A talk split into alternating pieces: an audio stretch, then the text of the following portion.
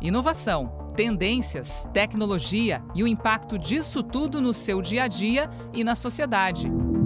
Está no ar o podcast do Hub Globo News. E no episódio de hoje, vamos falar da tal da cultura do cancelamento. Participam deste podcast eu, Rafael Coimbra, e o nosso convidado mais do que especial, Victor Ferreira repórter jornalista da Globo News, que ganhou até uma certa proeminência nos últimos dias, graças ou por causa da cultura do cancelamento.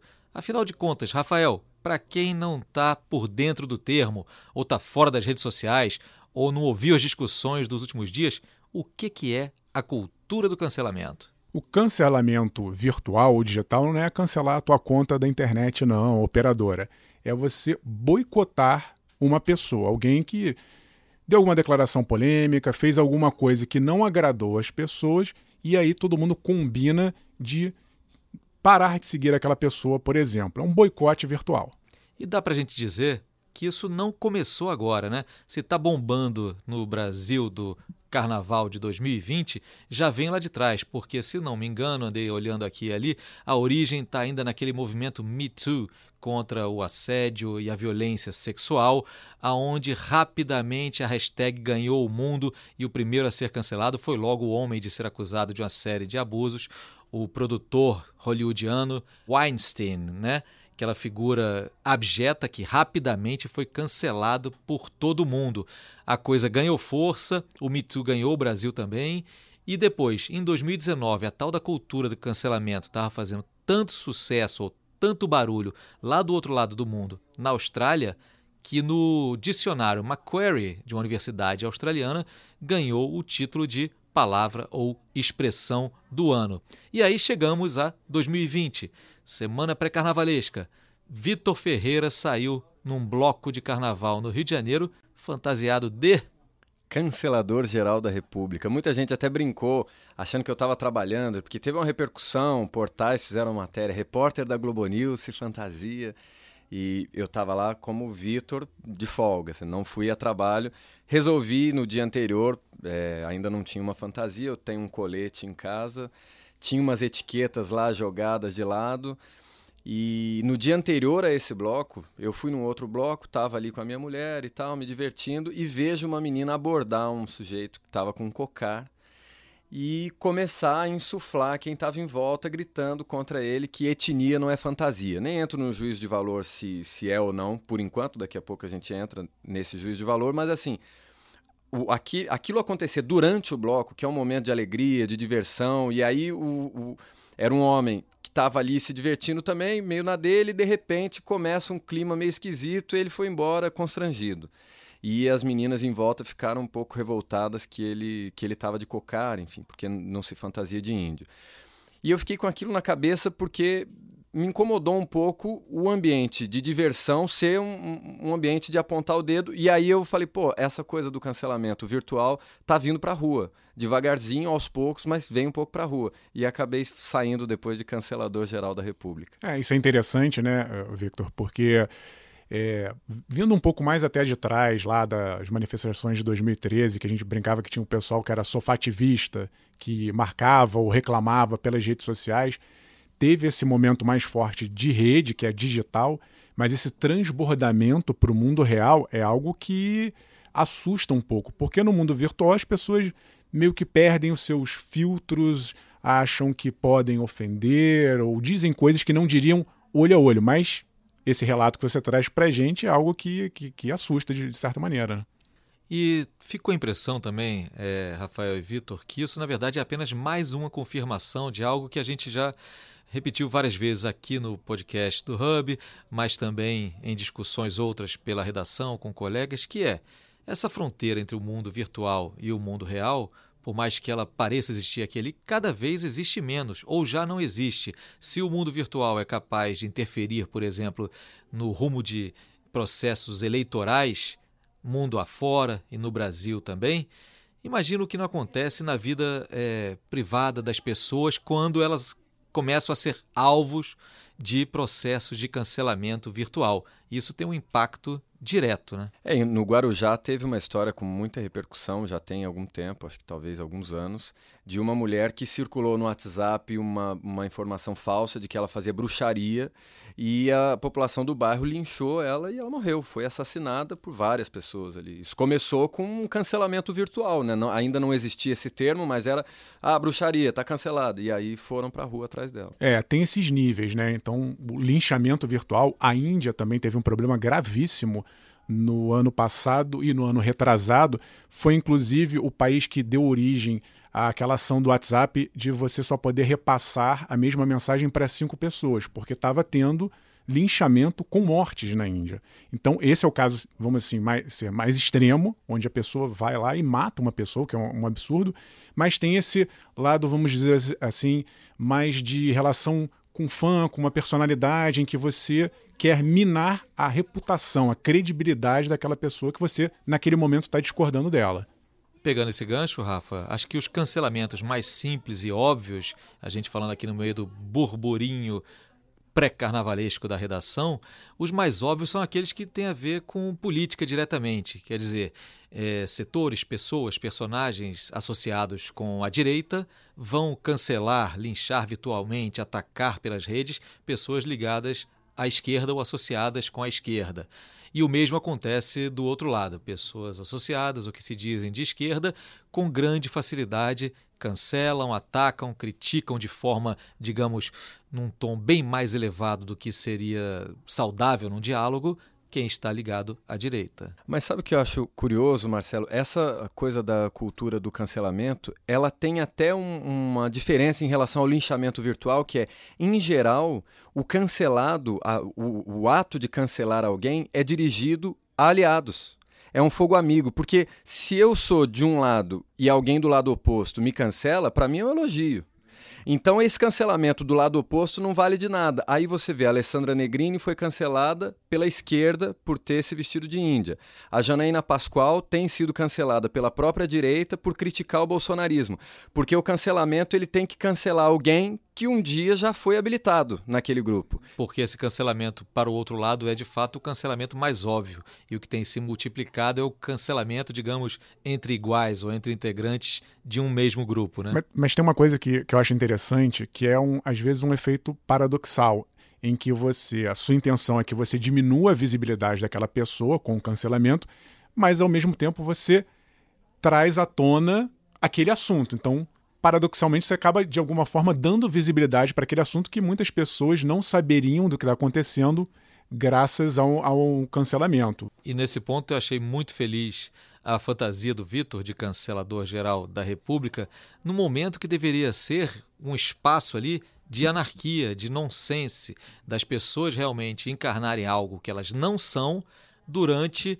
esses dias de carnaval, esse carnaval estendido que temos no Brasil. Mas aí a gente volta a uma discussão que permeia, que é bem anterior à da própria cultura do cancelamento, que é se no carnaval tudo de fato é permitido ou existe até uma ética da fantasia, uma ética da anarquia.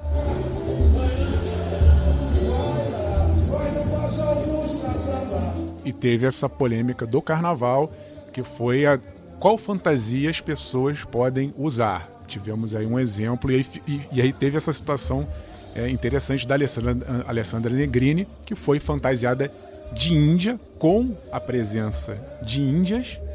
E aí, cancela ou não cancela? Pode ou não pode? Ou pode, se você tiver a intenção de homenagear? Qual é o critério que se usa para cancelar uma pessoa nessa situação da fantasia?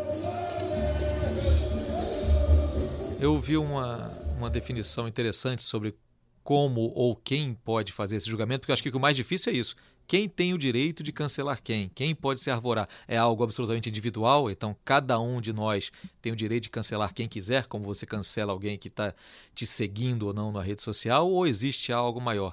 E aí uma colega com quem eu estava conversando disse que o cancelamento às vezes ele tem muito a ver com de onde parte é, o posicionamento ou a homenagem. Então, alguém, por exemplo, voltando ao caso da Alessandra Negrini, que tem aí um histórico de participação política, é, ideias mais libertárias, enfim, um approach mais é, inclusivo em relação a sexo, etnias e comportamento social, ela estaria com mais direito de sair de indígena do que com uma pessoa que, por exemplo, o, o, um fazendeiro de algum lugar que tem um histórico ali de invasão de terras indígenas, de desmatamento. É por aí, Vitor? Ou você acha que não dá para definir quem pode cancelar quem? A própria Sônia Guajajara deu uma declaração, ela estava junto com a Alessandra Negrini, e ela deu uma declaração para a Folha de São Paulo, se eu não me engano, dizendo: olha, é, a gente não gosta quando uma pessoa se fantasia com os aparatos, é, os acessórios indígenas. Mas se for com consciência, pode. Agora, como delimitar quem tá. A Alessandra Negrini foi com consciência de causa para protestar. Como é que você vai definir quem é que foi e quem é que não foi com consciência? Aquele homem que eu vi ser cancelado Poderia estar protestando também, não sei. Enfim, ninguém conversou com ele ou perguntou para saber se era essa a intenção. Agora, eu acho importante uma coisa, Marcelo, é, é claro que a cultura do cancelamento ela nasce de uma questão legítima, um direito legítimo de lutar contra certas injustiças. No movimento Me Too, por exemplo, era o caso de um assediador é, macabro que ficou por anos é, perman é, permanentemente assediando mulheres. Agora, eu acho que é importante a gente discutir até que ponto vale você cancelar ou mesmo criticar alguém porque faz alguma coisa da qual você discorda. É, se for uma coisa legítima. Então, uma coisa é o cara cometiu um crime, ele era um assediador, esse cara tem que ser preso. Agora, se alguém que tem um comportamento do qual eu discordo, mas está dentro da regra do jogo, da civilidade, da democracia, não dá também para a gente a todo momento, ah, discorda de mim, vou cancelar. Inclusive, era uma das etiquetas que eu levei como cancelador geral da República, era você está cancelado por discordar de mim. Aí tinha uns que era sem motivo aparente, por usar celular no bloco, é, por espalhar fake news, por enviar áudio, por beber demais. E aí eu saía colando. Obviamente era uma brincadeira com quem pedia, quem se mostrava aberto. Foi pura diversão, assim. Em nenhum momento teve tensão, obviamente, né? Eu estou explicando isso porque no Twitter muita gente me cancelou também porque eu estava incomodando a fantasia ali e não houve nada disso. Tem duas consequências interessantes da gente pensar a partir desse cancelamento de quem você está discordando ali, ainda que fosse do seu time anteriormente.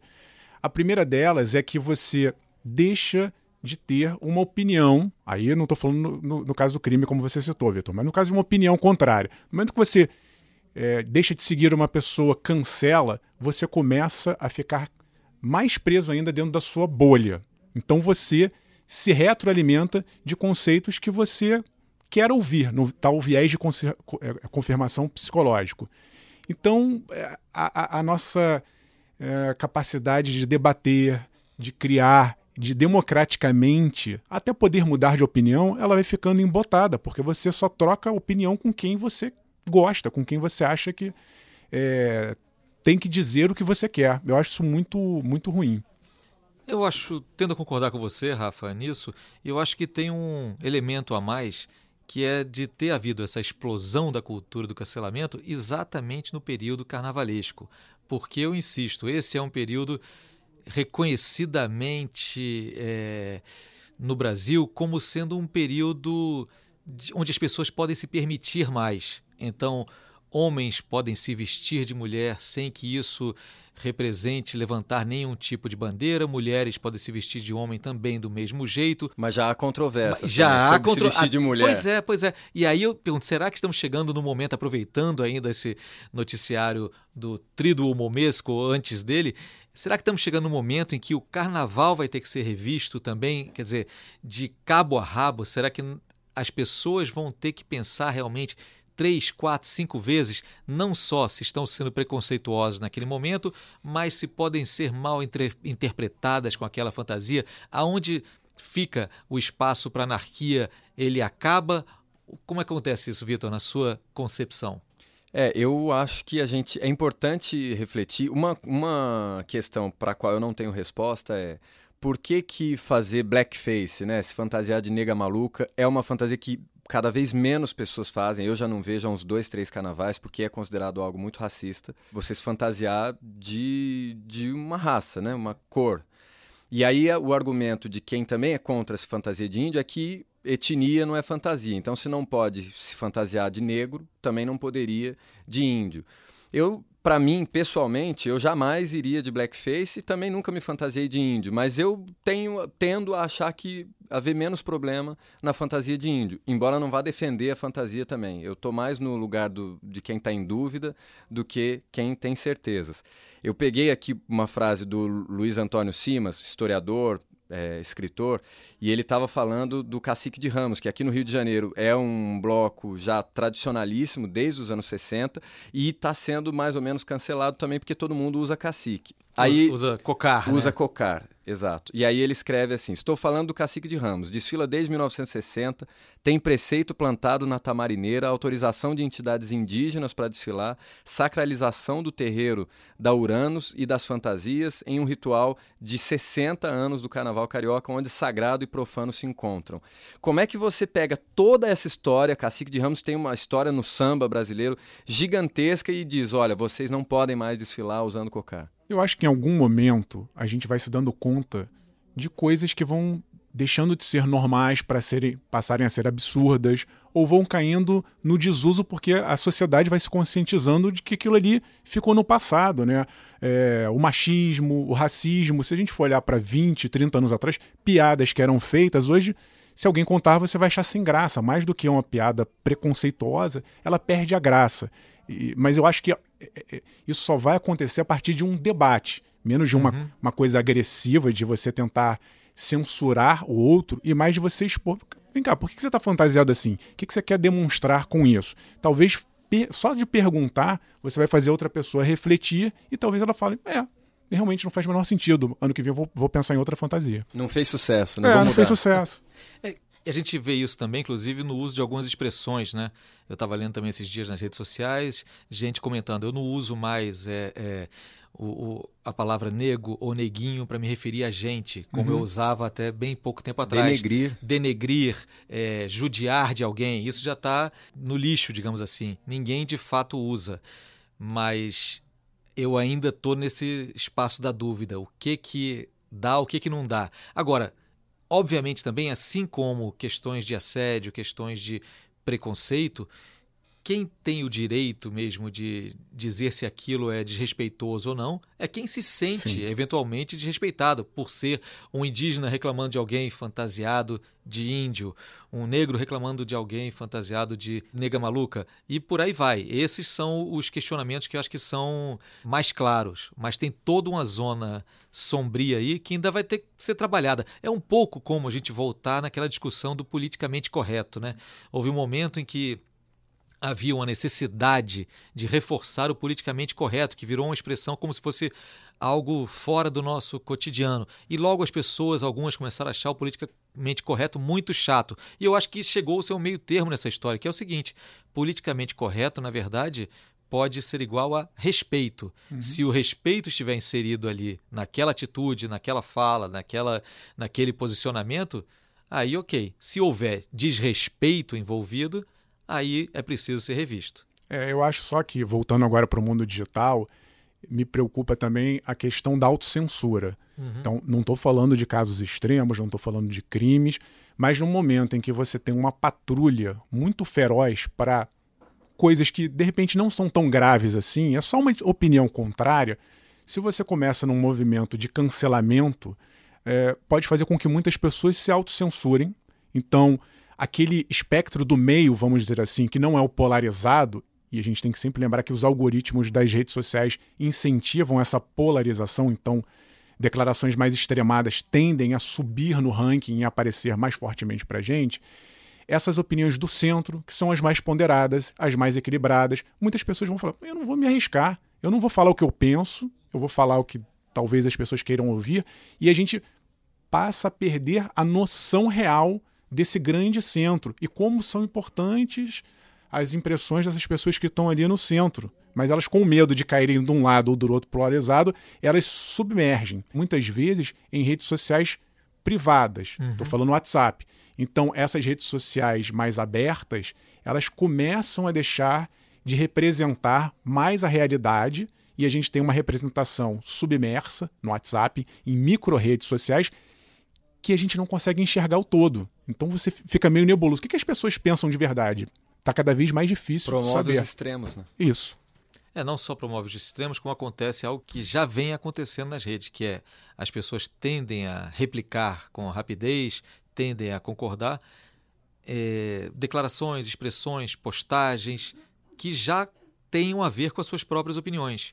Então continuamos aí, o tempo vai passando e a gente continua sem conseguir construir as pontes, os consensos, não só possíveis, mas necessários para a gente avançar enquanto sociedade. Né? Se cada um vai chegar e dogmaticamente dizer só o que vale é aquilo em que eu acredito, só o que eu respeito é aquilo exatamente dentro do meu espectro, vai ficar muito difícil você chegar à conclusão de que, por mais diferente que aquele cara, aquela mulher seja de você, há pontos ali em comum e vale a pena trabalhar em cima desses pontos em comum, né? Porque isso não tem nada a ver com a cultura do cancelamento. Isso tem a ver com a cultura de ouvir, a cultura de alimentar o diálogo. Mas infelizmente quem tenta construir pontes também acaba sendo cancelado porque é isentão. Eu me lembro quando Isso. o Kim Kataguiri, deputado e na época é, uma liderança do MBL que é, insuflou bastante o impeachment, por exemplo, da Dilma, ele foi fotografado no cafezinho da Câmara junto com Marcelo Freixo, que é um deputado de esquerda e, uhum. enfim. E essa foto viralizou, ambos sendo criticados por seus grupos políticos, por estarem tomando um café juntos na Câmara. E aí um saiu em defesa do outro, enfim, em defesa da construção de pontes. Não é possível que não haja uma única pauta em que os dois concordem.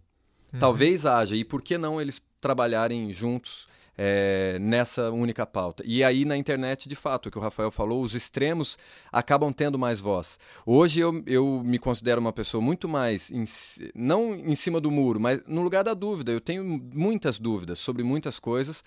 E por mais que eu tente achar e formular um argumento concreto, eu ainda não consigo, eu não tenho certezas. Fica a dúvida no ar, né? Em Sim. vários aspectos. É importante sempre lembrar isso, né? É, nas redes sociais, a gente tem a tendência de criar uma imagem mais pura, vamos dizer assim. E nós somos humanos, nós erramos, nós às vezes falamos uma besteira aqui, deslizamos. Se a gente for condenar todo mundo por cada errinho, a coisa fica complicada.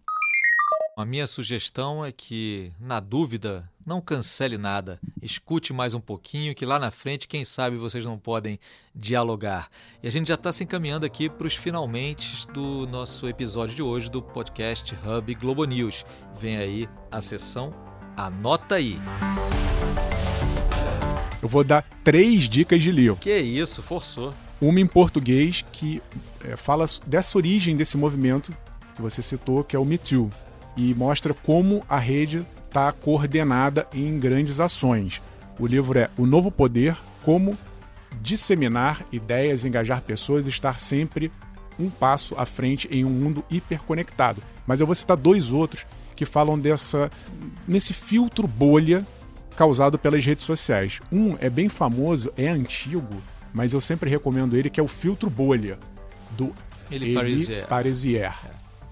É, Filtro Bolha, o que a internet está escondendo de você, é um livro de 2011 que mostra como a gente vai se fechando e querendo ouvir cada vez mais o que a gente quer ouvir.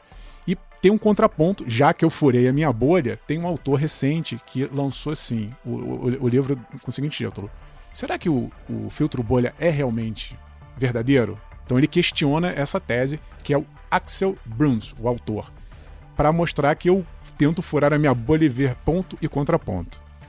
Vitão. A minha dica é uma série documental chamada Wormwood. É muito legal, eles misturam ficção com realidade documental mesmo, a história é toda verídica.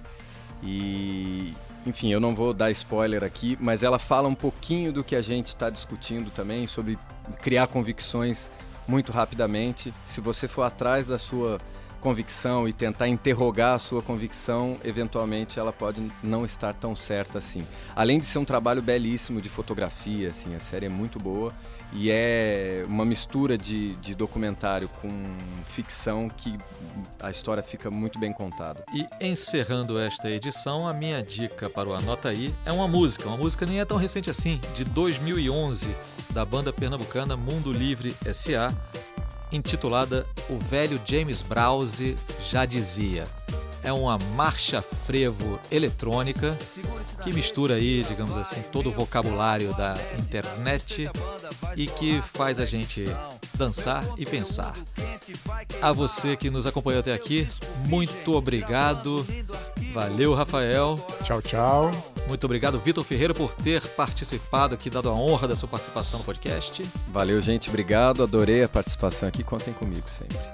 E não nos cancelem. Exatamente. Eu, Marcelo Lins, vou ficando com todo o pessoal por aqui. Até a próxima.